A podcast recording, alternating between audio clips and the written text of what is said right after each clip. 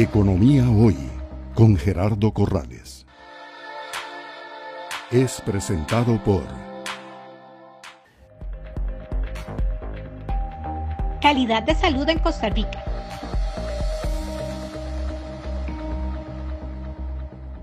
Costa Rica, de nuevo, o sea, tenemos muchísimas cosas positivas. La calidad de salud de la atención en Costa Rica, como hemos venido hablando, es muy alta. Y, realmente la barra eh, a nivel, por ejemplo, de la seguridad social, el sector público, es, es, altísima, porque la calidad de la atención es muy buena. Entonces, cualquier player que quiera entrar en el mercado, digamos, de la industria médica, tiene una barra muy alta.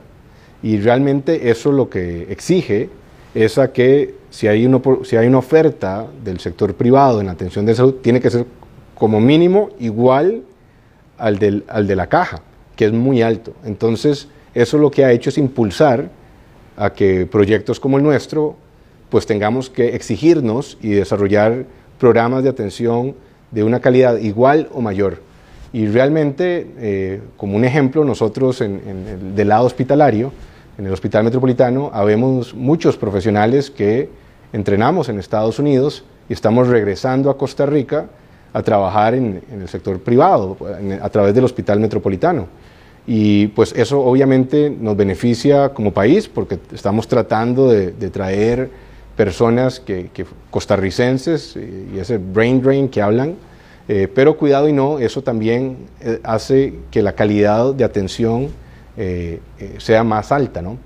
y también geográficamente Costa Rica está posicionado para ser un hub en salud por estas condiciones que tenemos.